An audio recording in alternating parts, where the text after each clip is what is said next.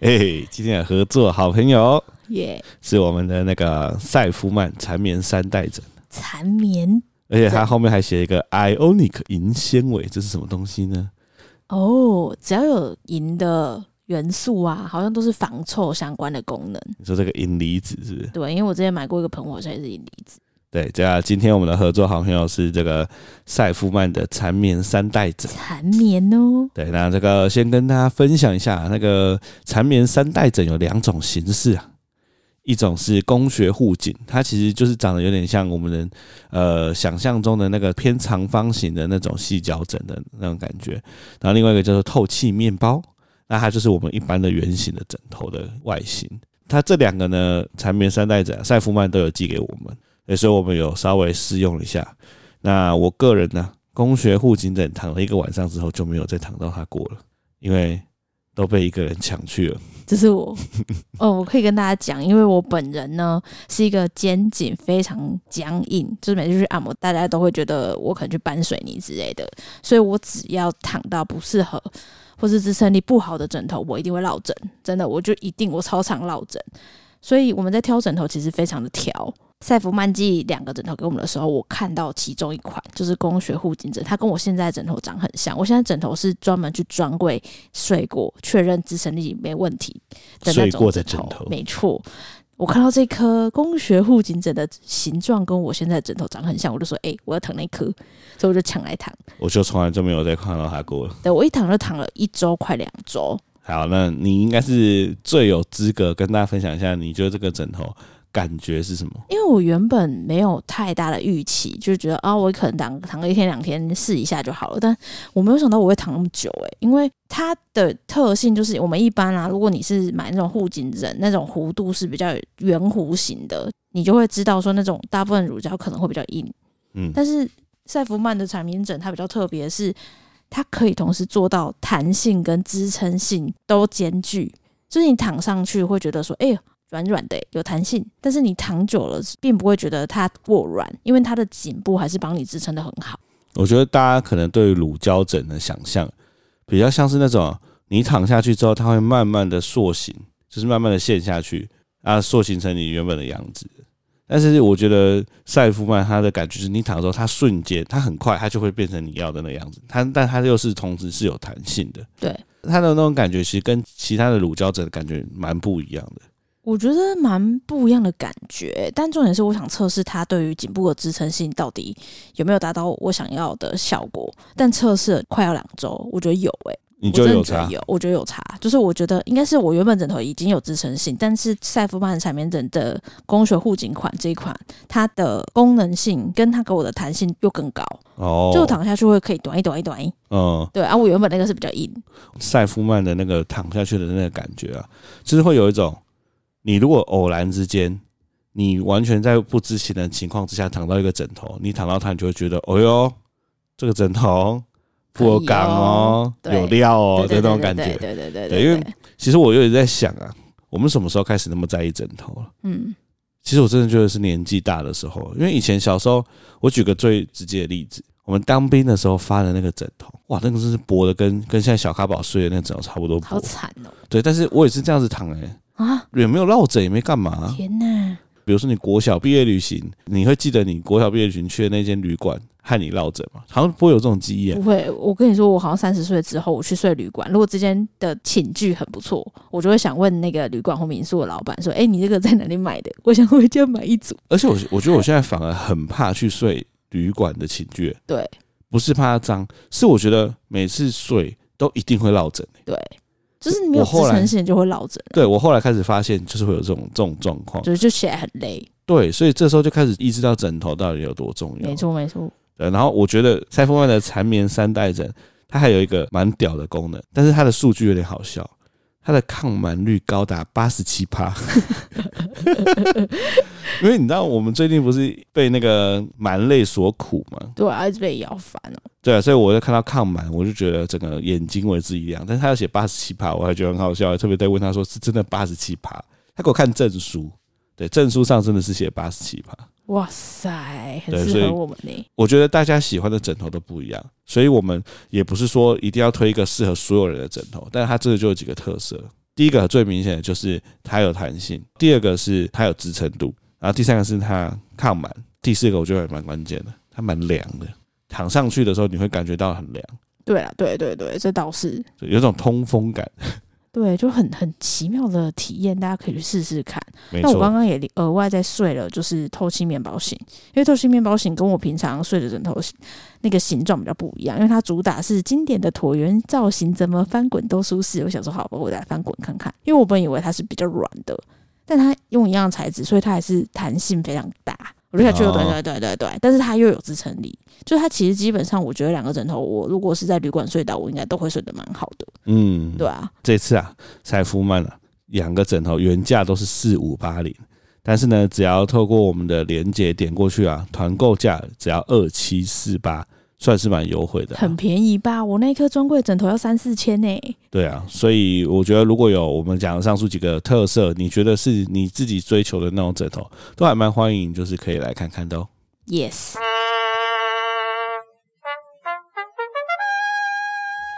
欢迎收听真 couple。我不要死。怎样了？没事。我是真开朗。我是我的。我们有个粉砖叫做永康真开朗啊，今天呢、啊。在开始之前，先跟大家分享一个警示的故事啊，蛮警示的。什么警示？就是啊，我们以前剪头发都会去跑大老远去跟我们很熟悉的设计师那边剪嘛。那有一次啊，也就是最近呢，我们因为带着小孩子不方便，所以我们就想说剪头发嘛，每次跑那么远去剪，剪出来好像都是差不多那样。那不如我们就附近找找看有没有剪头发的店。那这个时候就犯下了第一个错，就是我们挑了一间店名听起来就不太吉利的店。QQ 快剪，对，那间店叫做 QQ QQ 哦，剪的 QQ。那我们那个时候就一起去嘛。我跟小咖宝都有剪，你有剪吗？有啊，我剪刘海。哦，呃，不知道有没有人没给快剪店剪过？就是其实一般的剪头发，它一定会先是撸嘛，撸完之后再用剪刀去修型。那如果说是一般的理发店的话，撸跟剪刀可能会来个四比六，可能用剪刀的比例是六这样。但快剪呢，撸跟剪刀的比例大概是八比二，就是它有八成的时间都在撸。哎，那你先分享一下你剪刘海，你有什么印象吗？哦，其实我剪刘海很单纯，因为我就是需要有两条修饰我的脸，左右两条蟑螂须，所以我就把特意还帮忙把蟑螂须拉开，然后就留中间一小撮，我就说你剪这里就好了。他就说：“你确定只剪这里吗？你旁边不用修吗？”我就说：“没关系，你就剪这里就好了。”因为我刘海长很快，我只要求他不要遮住眼睛就好了。嗯，所以他就一刀剪下去，大概剪个两刀就结束了。哦，对，很单纯，相对来说简单了。对，那我呢，就是基本上因为我近视，高度近视嘛，所以我眼镜脱下来之后，我根本就什么都看不到，所以我就跟他讲一下，大概要希望怎么剪这样。啊，咻咻咻咻咻弄完之后，我戴起眼镜发现，哎。这谁？可是因为你的发流比较特别嘛，你好像就是你只要设计师没有注意到你的 Q 毛的发质跟你的发流，你长出来就会很悲剧。对，因为我的我我觉得我最悲剧的就是我的发旋有两个，然后其中一个呢比较靠近我的后脑勺，嗯，然后再加上我有 Q 毛，所以我的发旋的那些头发在搭配上 Q 毛长的时候，它就是横着长。所以很容易，我只要头发一长呢，我的头就会变成一个三角形，就是我的左右边，着 左右边都会凸出来。那看这样看起来就很像什么教务主任御饭团，对，很像御饭团，道道的御饭团。所以不太好剪啦，对啊。但阿姨就是求一个快嘛，所以她是弄，弄。你也求快啊？我也求快，对。那小咖宝来剪呢，那就是悲剧一场，太悲了啦！小咖宝的那个尖叫声啊，堪比在看医生啊。我现在后来发现，他现在是不是认定他只要被固定住，或者是有陌生人接近他做某件事情的，都通通都归类为看医生？我觉得有可能，因为他上次这次快剪剪头发真的太夸张，太凄惨了。对啊，我不禁想到我们之前分享去百货公司剪那个七百五的，他就没有这样。我觉得还是有它的存在的意义。哎、啊欸，我们有聊过这个，加上儿童，我们好像有聊过，之前去剪那个车车，就是百货公司理发厅，你嫌很贵。对啊，对。但是我现在觉得它有它的价值。术业有专攻，不要小看它七百五。那个快剪啊，就是我们已经拿出了那个天线宝宝了啊，小卡宝就是爆哭，然后鼻涕跟眼泪一起流，然后开始跟天宝说拜拜，都快没用了，好不好？对啊，所以这是一个 QQ 剪法剪完，大家都 QQ。其实那件评价我有去看，我觉得没有到很差。然后他外面还写说：“老板娘回来了，大家快来剪。”对，我第一次看到有理发厅的那个拉布条写“老板娘回来了”。对，然后他在剪的时候，其实我观察一下那个客群，通常都是国小生，就是那种很年轻的学生或者阿公阿伯级的。对，就比较没有年轻人。没错，但。应该说，快剪它就是一套的方式，符合大概八成的人。嗯。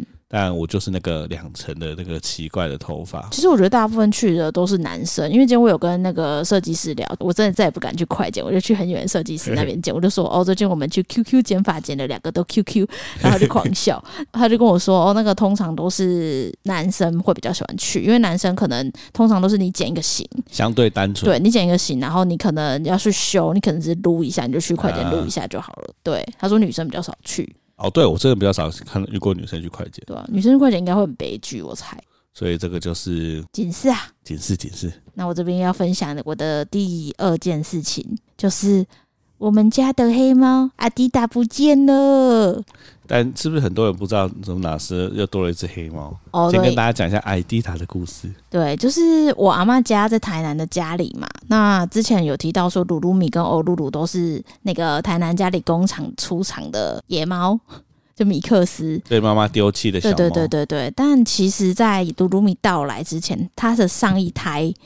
有一窝小猫，也都超可爱哦。里面有四只白猫，只有一只黑猫，很特别。就那四只白猫都超可爱，但是之后四只白猫都就是四散各地，反正就消失了，只剩一只黑猫留下来。那只黑猫就是阿迪达，那它就被收编在阿妈家庭院。那黑猫就是非常非常乖，那就默默也养了八年。它就是有打金片啊，然后也有帮它结扎，然后它也是很乖，都不会离开三合院。所以它就跟阿妈，其实阿妈是一个。因为大家都知道，这种阿嬷，我们乡下的阿嬷就是那种脾气很硬，她讲话都就有点酸酸的、酸酸的那种。但是她对那个猫猫，就是阿迪达，就非常好。因为她原本也是不喜欢宠物的人，但莫名其妙这八年，她陪了她八年，那就很有感情。阿迪达已经八年了，八年多了，它是一只老母猫啊？真的假的？我以为才两三岁。没有没有，它很老了，它很老了。哇，它也陪那么久了。对啊，那就在上礼拜。我妈就突然传讯息给我，她就她就传很多阿迪达的照片，就说某人阿迪达不见了，妈妈跟阿妈都很担心，你可不可以就是用宠物沟通问一下他在哪里？嗯，对。然后我就想说，哎呀，宠物沟通好啊，我们之前有宠物通沟通过，然后就发现其实宠物沟通分很多门派，就是有些人不接走失，然后有些人不接离世，就离开世界上，就是跟过世过世的宠物沟通。哦，对，所以我就是。呃，透过我们的曾咖郎的前同事，嗯，就我前同事刚好上班上一上，觉得就是想要去充实心灵，所以后来就转做了那个宠物沟通去学啦，然后后来转做宠物。对对对对，然后我就半夜，其实就是十一点多，因为我妈很焦急，然后我就传讯给她说：“哎，不好意思，呃，我们家的猫咪的状况是怎么样？请问你有在接走失吗？”就她。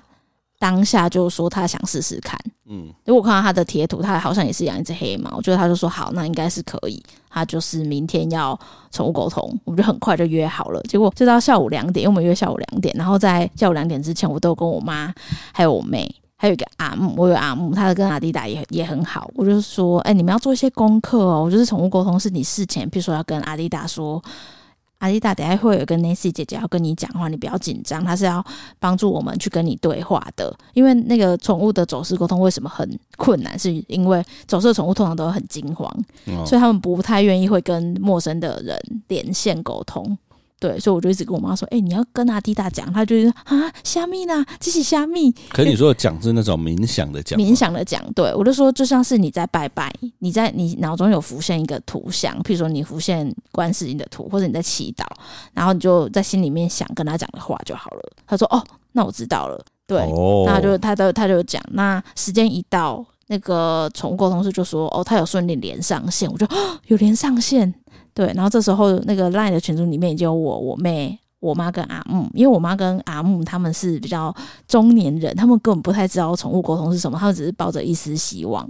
然后我妈就开始讲她的心声，超好笑，就说：“阿迪达，就是什么我好想你哦，你还好吗？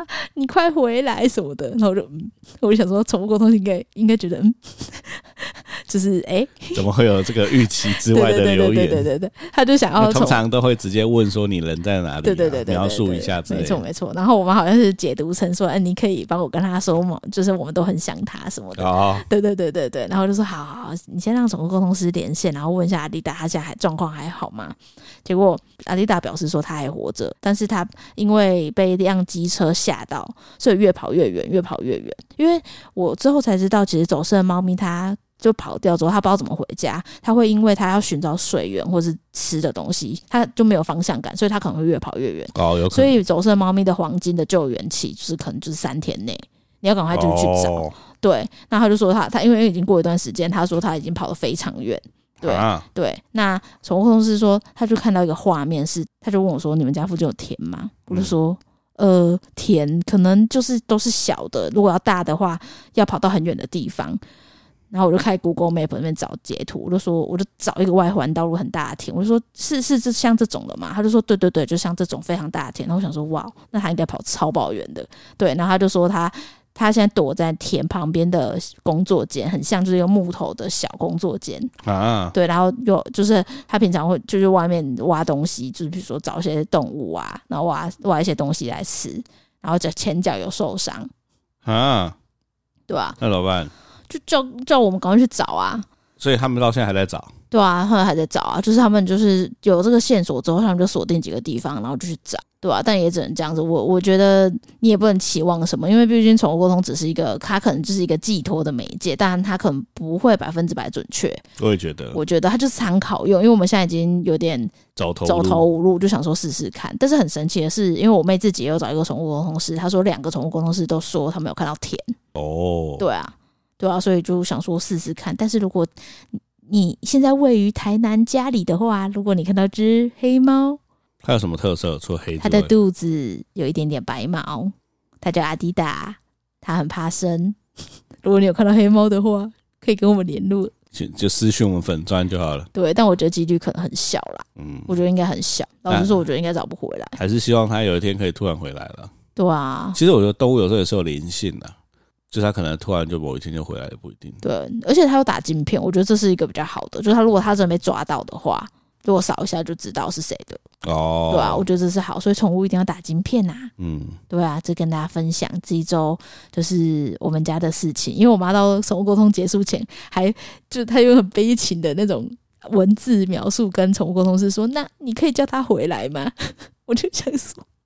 如果他这样就可以回来的话，那大家都去当宠物沟通师就好了。各种叫跟叫动物回来。哎、欸，你回来你在哪里？我教你怎么回来。对啊，就很难。所以就是，哎，我觉得宠物走失他们都很难过啦，大家都很难过。对啊，就是这样。好了，希望一切顺利。没错。就我觉得艾迪达走失，我真的比较担心，因为如果是欧露露走失的话，我觉得他应该很很快就被通报。对，你就只要在什么，比如说家里大小事。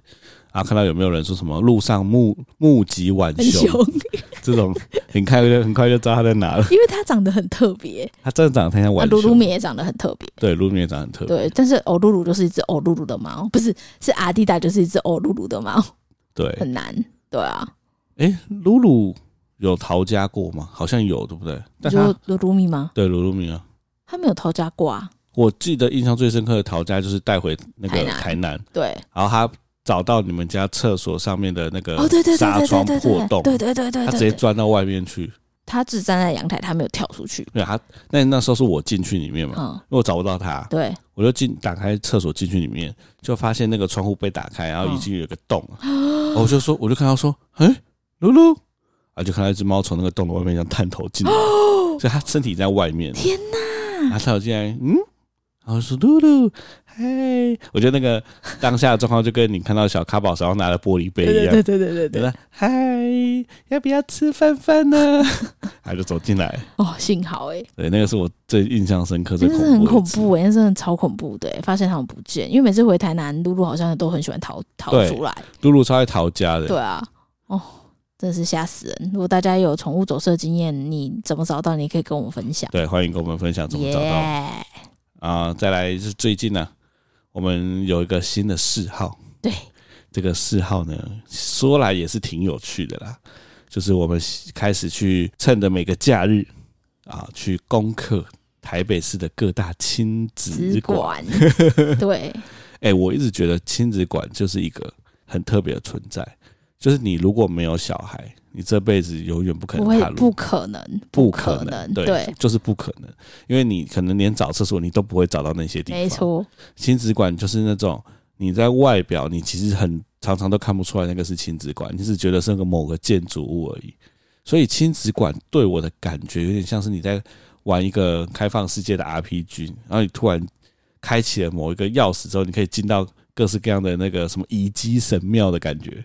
是你以前没想到有这些东西。我会知道亲子馆的原因，是因为生了小孩之后，我开始看到很多妈妈放风，都说：“哦，亲子馆很棒啊，亲子馆很棒。”我就想说：“哎，亲子馆是什么东西啊？”我就查了一下，其实亲子馆在好像在台北以外的县市，可能双北以外的县市可能没那么流行哦。对，因为台北市的亲子馆就是大家都知道，哦，亲子馆要去啊，然后等等的，但是台北市以外的应该比较少。我自己的感觉，因为台北市以外的亲子馆，我也只去过你们咖喱的。对，因为咖喱的已经被赞誉有加了。对，就说亲子馆很赞。但我去完咖喱了之后，再到台北的，我们去目前去了三间嘛，我有一种感觉，就是台北市的亲子馆有那种特别被人家需要的感觉，所以你就感受到那个亲子馆它承载的那个那个量体是很大的。对，就是不管是它里面的道具啊。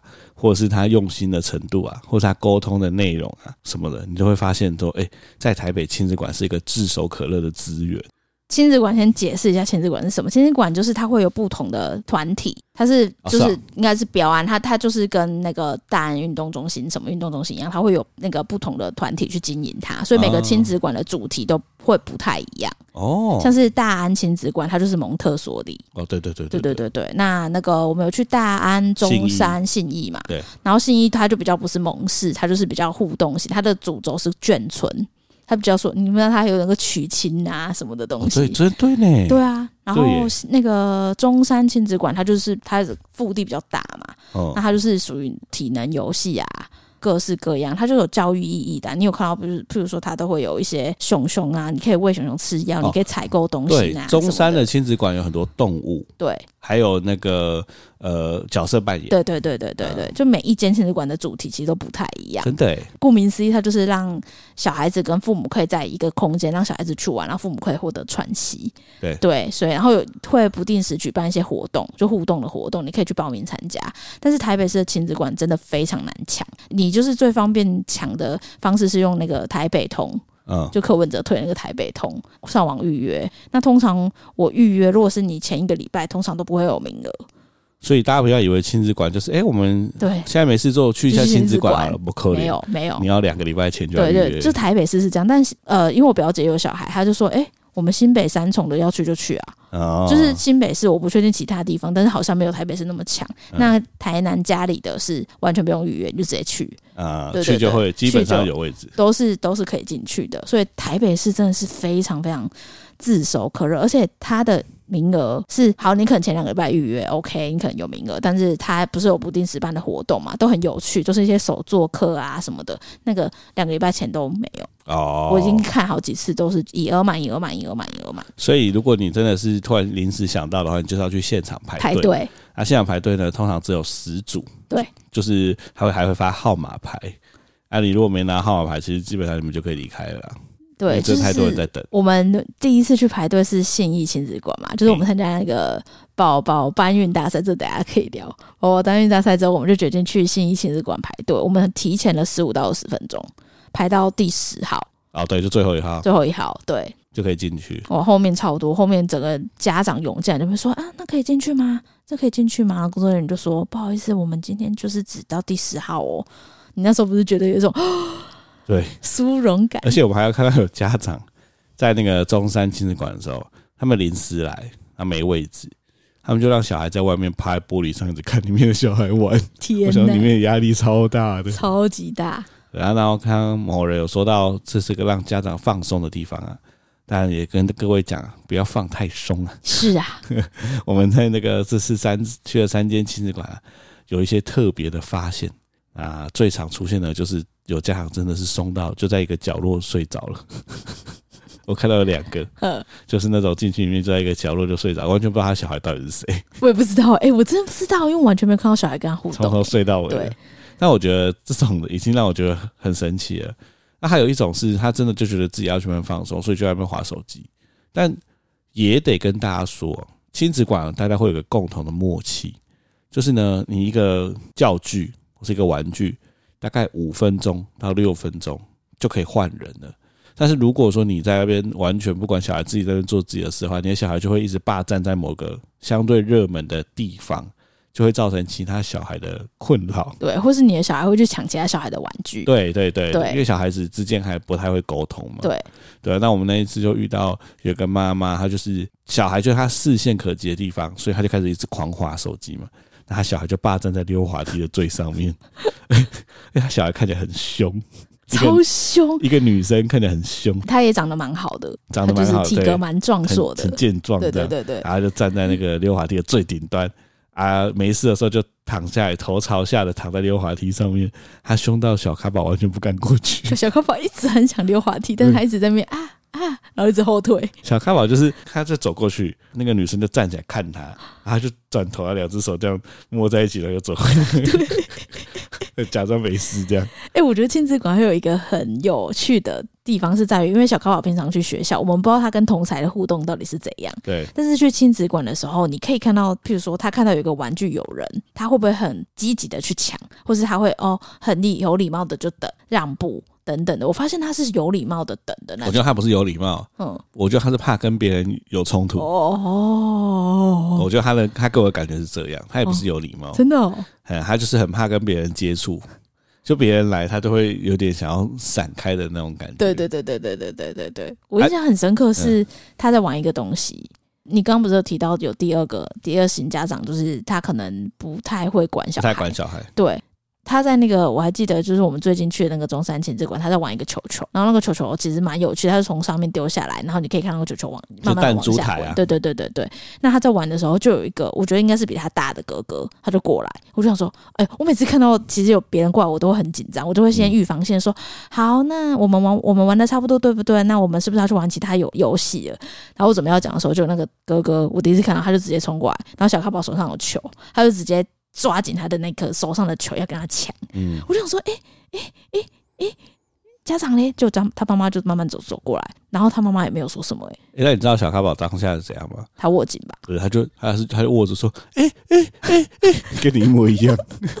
他就握紧，然后一脸惊慌哦、呃，因为那个哥哥就是那种。他拿的时候，他就是他，他有点凶。对，他一只手抓了球，另外一只手要把他手扳开。对，其实有点凶。对，对啊，所以小咖宝就哎哎哎哎，他、又不会讲话，就一直哎而已。对，啊，他妈妈就过来了。嗯，妈妈蛮正的。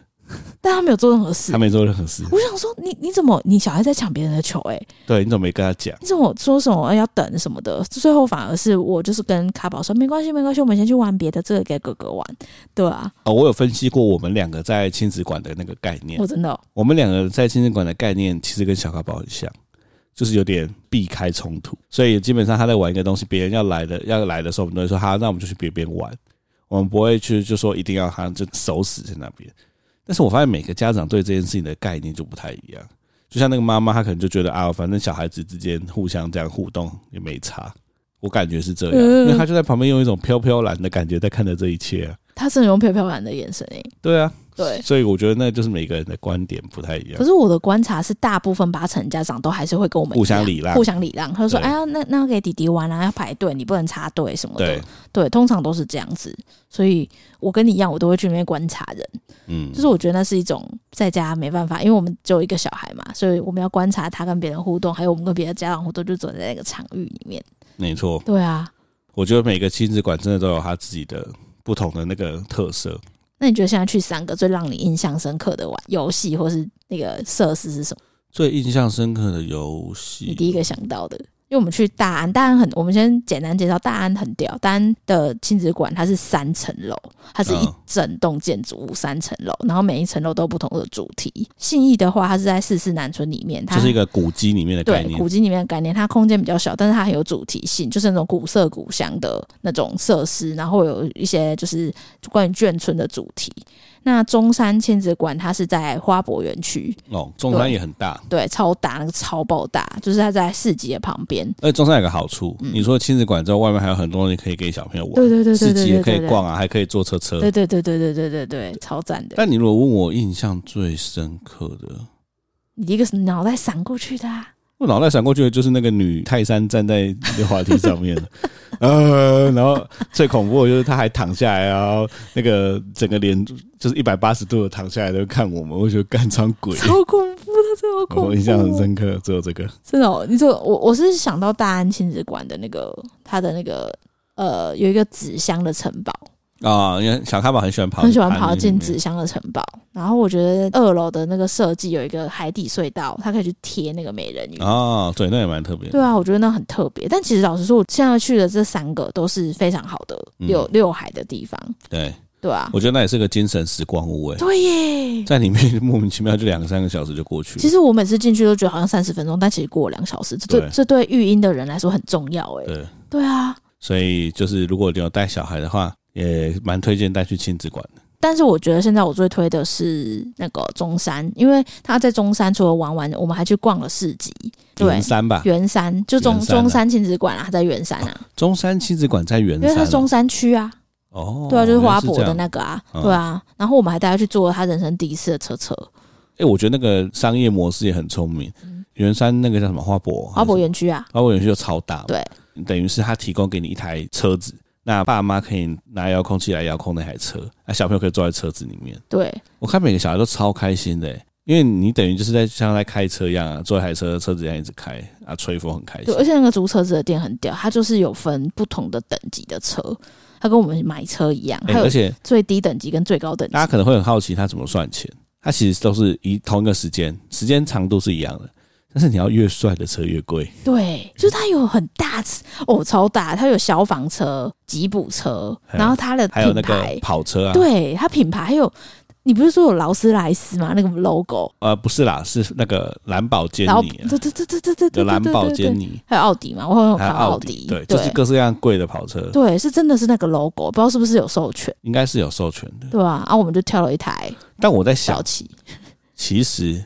小孩哪会知道？他不会知道啊，他只会从外表看吧。或者小孩就想要坐看起来很帅的车，我觉得应该是。因为小咖宝他根本就不知道，所以我们就没查，随便选，选一台最便宜的。对，就最便宜，不管是什么车。对。但我们都以为小咖宝坐上去会很开心，嘿，殊不知他从他这个半个小时啊，没笑过，没笑过，他真的没笑过哎。他都是一副很困惑的表情，而且很苦，很苦情，就酸梅的苦情脸，对。就还有一种，你们到底要干嘛？对对，你们到底要干嘛啦？因为大家可以想象，那台车子它就是一台拟真的车，对啊，缩小，所以呢，当我们在遥控的时候，那方向盘也是真的会动的。那小咖宝坐上去之后，他因为那个方向盘会动，他不敢握握方向盘。所以他两只手就紧紧的握着整台车的车壳，就很像被载的那种妹子的样子。对对对对。但我觉得他好像也没有感觉到这件事情有多好玩，所以他就是一个苦情脸，有点像是被迫出来遛狗的那种脸。反正我们两个笑得很开心。我们就是用遥控器嘛，然后就让那台车这样开开开，到处跑来跑去，跑来跑去，就。我们原本是想象说他很喜欢车嘛，就路边车有经过，他都会嗯，所以我们想象他应该很兴奋的，但他没有很苦心之外，我们发现啊，因为他没事做，他在车上真的没事做，那他又心里面有一点苦。啊，那天呢又凉凉的，风一直吹，所以他就睡着了。哎、欸，我把那个线动 po 上去之后，我朋友他们就是第一个先看到第一张照片，他很苦，就说他们没看过小朋友玩这个那么苦的。然后这第二个线动是他睡着了，就更多人就说：天哪，怎么会有小孩子做这个做到睡着？对，那感觉就像是你去游乐园坐云霄飞车下来，发现你旁边人在睡觉，差不多有这种感觉，而且是一脸很苦的睡着。对，而且那个广场啊，就是都很多小孩嘛，爸妈就会帮他们操控嘛，大家都很开心，大家都超开心的，说：“哎呦呦，很开心。”然后他就一脸很苦的这边动啊什么的，他就是一副都是你们到底要干嘛？干嘛？你们、啊、我在这里干嘛？我可以下车吗？可以帮我下来吗？那我会发现他睡觉是因为，因为我们会离他有一点距离啊，啊，但是是我就在开开就发现，哎、欸。头怎么歪一边？远远看他头都歪一边，我就想说怪怪的，赶快把他让车子开回来。就开回来的时候，就发现他整个愁眉苦脸的睡着了，好可怜哦，怎么这么可怜？真是始料未及啊！始料未及啊！花大钱。让他开车车，竟然还睡着？没有，他就说他没有开，他没有开，对啊，是我们开了。对对对对，就蛮有趣的。但是圆山的那整个行程蛮推荐的。哦，对啊，因为我们去中山亲子馆之后，我们就出来逛市集，然后就买了东西在旁边吃。嗯，那吃的过程中有很多鸽子来，所以我们就喂鸽子吃米饼，觉得这个蛮好的互动。然后逛了市集，又开了车车，晚上就去附近的亲子火锅吃饭，是一个完美的行程啊。我那一天才突然回想起一件事情，就是我们现在的周六日几乎没有一整天待在家过，几乎没有。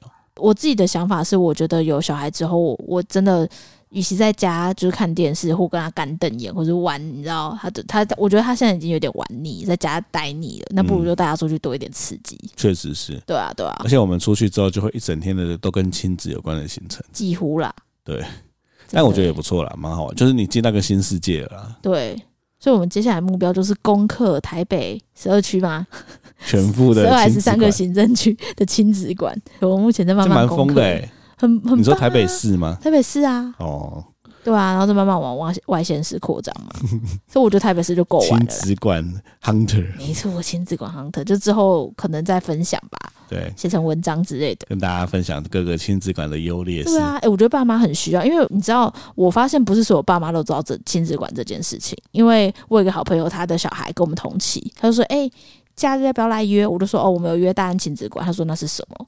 我说：“你先下载台北通，然后没有亲子馆，你先预约。”他说：“哦哦哦。”结果他们跟我们去完之后，他们也是每周都去亲子馆。嗯，对啊，还是要跟大家讲，因为龙，你不知道小朋友状况怎么样，所以要记得勤洗手。毕竟它还是一个可能会传播一些病菌的地方。对，然后大人要记得穿袜子。啊，对对对，如果没有穿袜子，你就要在现场买袜子。没错。好，今天就跟大家分享这些近日的一些有趣知识。你少分享一个，我们去参加宝宝搬运大赛啊，啊！对耶，这个算是今天的重头戏吗？对啊，我们就是因为去参加宝宝搬运大赛，我们才去信义亲子馆啊。对，但是宝宝搬运大赛啊，我们虽然说前期就已经在家训练了颇多次，对，但是我们少算了一件事情，哦、真的。就是我们少算了，去看一下到底是什么比赛。哎、欸，那其实我有看过，其实你有问我说赛制怎么样，然后我去看，他们都不会透露。你说他们不透露，他们完全没有透露任何细节。那我们就在这边正式的跟大家透露一下赛制到底是什么。很简单啦，爸爸在一边，妈妈在一边，小朋友要拿着一包尿布。啊，走过去妈妈那边，再走回来爸爸，就折返跑啦。其实重点是折返，折返不是只有拿不是只有拿。哎、欸，但我发现我们有个朋友他在台南比，他们就是只有单趟，每个地方都不一样。哦，对。那我们呢，在家里面平常的练习啊，我们的策略是这样，让他拿各式各样的东西，有些甚至比尿布还重。比如说像小椅子什么的，因 为他他也很喜欢玩嘛，所以我们就一直在练习，让他拿各式各样的东西。想说当天他不管拿什么，他都很习惯拿东西走来走去。啊，当天也的确这样，就是因为呃，通常都是会是爸爸这边开始嘛，我就抱他，啊，抱他呢，我就拿着，因为尿布就会在每个小朋友的前面嘛。那时候还在准备的时候，他拿尿布就要走过去了，他就很自然，对他拿很自然就走过去，我要把他抓回来。呃、等到他说好，三二一，开始。他就拿尿布，就嘿嘿嘿，超快，走超快。因为我从来对他的表现不抱太多期待，嗯，有一种哇，又要赢了吗？他就嘿嘿嘿，就拿着到你那边。对，然后到你那边之后呢，我就看到他把尿布给你，你就说啊，好吧，好吧，好吧，就要把尿布再给他，要让他转过来的时候，他好像。